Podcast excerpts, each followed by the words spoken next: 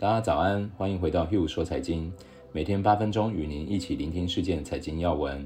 频道已经在各大平台上架，喜欢 Hugh 说财经的听众朋友们，请帮忙关注、订阅、追踪，才不会错过更新哦。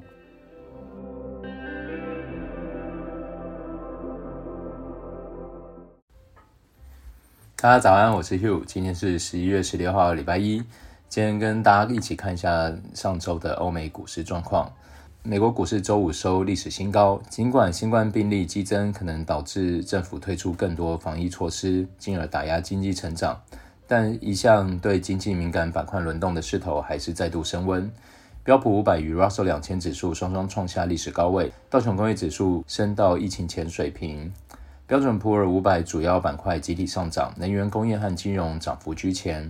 科技股较多的纳斯达克一百指数落后于其他主要股指。居家概念第一股的 Zoom 重挫。迪士尼受业绩提升大涨，思科营收预期向好，股价攀升。特斯拉执行长 Musk 推文称他可能感染了新冠，股价下跌。美国最大食品配送平台 DoorDash 申请首次公开募股。上周五。标准普尔五百上涨一点四个 percent，收在三千五百八十五点；道琼工业指数上涨一点四个 percent，收在两万九千四百七十九点；纳斯达克综合指数上涨一个 percent，收在一万一千八百二十九点。欧洲股市周五基本持平，但疫苗前景盖过严峻的疫情，帮助市场连续两周收得上涨。Stocks 欧洲六百指数全周上涨五点一个 percent，是两千零一年五月以来最佳两周表现。中概股部分，纽约梅隆银行中国 ADR 指数上涨零点三个 percent，全周下跌四点八个 percent。阿里巴巴全周下跌十三个 percent，创下二零一五年一月以来最大单周跌幅。拼多多上涨十二点七个 percent，收在一百五十一点二九美元，创历史新高。同时，我们也看到周四创新高的三只电动汽车股皆小跌回落。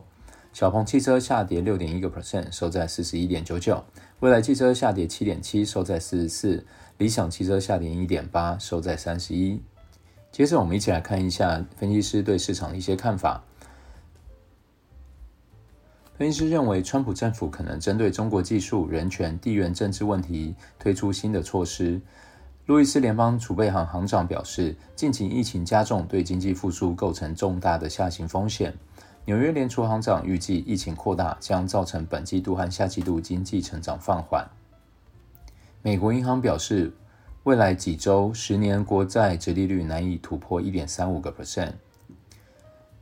桥水基金创立人瑞达里欧指出，全球市场正处于一个非常特别的时刻，中国正在崛起，而美国的相对实力正面临挑战。他们将在其投资组合很大一部分强化在中国资产。再来，呃，最近收到很多回馈。首先，很感谢大家喜欢听我聊各式各样的话题，蛮多听众都早起第一时间收听，让我感觉这样的坚持努力并没有白费。那因为每个人呃想要听的主题并不太一样，我也还在摸索，所以最近每天都会换一个方式分享这些所见所闻。今天我就想要来一个新的企划，就是我在周一的 Podcast 本来是聊一聊过去一周市场的状况。现在我想要加一段特别整理各大机构分析师的看法，经过一段时间，我们一起来验证到底哪一家机构或者哪一个分析师看的市场比较准。然后同时间我也会检视一下过去我说自己的一些想法。当然，我们的目标不是要打败或者是找出明灯，而是要在一个比较有趣的过程中分享一下这些人对于市场的变化和情境模拟时是用什么样的脉络和逻辑。当然，最重要的，未来的市场肯定还有很多意想不到的变化。我们同时间就会看到一些专业的投资者，他们在面对不同的市场变化时，会具备什么样的投资心态。那我们就开始吧。因为这一集是这个企划第一集，还没有累积很大的数据，我会花一点时间来详细讲过去一周收集到分析师的看法。那预期下一次回顾的时候，我们就可以一起来检验了。今天来看的第一家是摩根大通。在大选刚结束的时候，J.P. Morgan 分析师指出，拜登获胜，国会分裂将有利于股市的情境，因为这会限制拜登执行征税或监管政策的力度。这一点我们在十一月九号的 Podcast 内容不谋而合，而当时可以说是市场共识。当然，现在选举舞弊的争议还在延烧，或许还存在少许的变化，但我认为大方向确实会是如此发展。有趣的是，对于 J.P. Morgan 的看法，高盛的分析师也同意。不过，他们认为这并不值得作为布局的依据。他们的报告指出，这样的情境对特定主权利多相当有限。J.P. Morgan 同时提到，在拜登的领导下，贸易不确定性会下降，美元将会贬值，而下一轮经济措施，而下一轮经济刺激措施可能会缩小规模。后续几天，在大框架的确认状况下。J.P. Morgan 对疫苗感到乐观，计划增持股票，并预期股票市场的轮动从成长股将转向价值股。他们认为债券殖利率会上升，并提到针对除了中国市场以外的新兴市场获利了结，因为预计中国的经济活动将会更为强劲。第二家是富兰克林·坦博顿，他们对亚洲资本市场的看法。这是一家规模一点四兆美元的资产管理公司。富兰克林·坦博顿也提出了类似的看法。报告中指出，亚洲股市得益于区域经济重新开放和感染速度放缓。尽管有人质疑过去两周亚太指数已经表现过于强势，但富兰克林·坦博顿的分析师认为亚洲股票仍具优势。再来，第三家是高盛。高盛认为，到二一年的年底，标普五百指数还会有二十一个 percent 的上涨空间。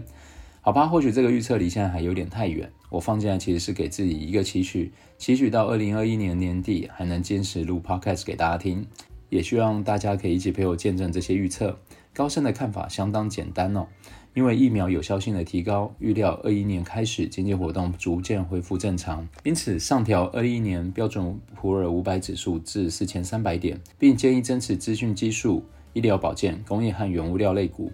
同时，高盛也特别看好 ESG 类股。所谓的 ESG 类股，就是指在环境、社会、企业治理方面优越的股票。ESG 的概念建立在企业内部增长和外部社会价值。近几年，越来越多相关策略或方针与它有关。未来我们将会录几集来介绍 ESG。最后是花旗，花旗认为疫苗的好消息有利于新兴市场的价值型货币，像是巴西里尔、南非兰特、俄罗斯卢布、土耳其里拉、新加坡币。而将不利于智利披索、台币、菲律宾披索、印度卢比和印尼盾。这个范围相当的广泛，目前可能还没有办法一个一个聊，所以打算先开始统计这两篮子货币的累积表现，看看会有什么样有趣的发展，我们再分享给大家。以上就是今天的 Hugh 说财经，喜欢的听众朋友们记得帮我们分享给亲朋好友哦。明天也会一起陪大家一起聆听全球财经要闻，我们明天见。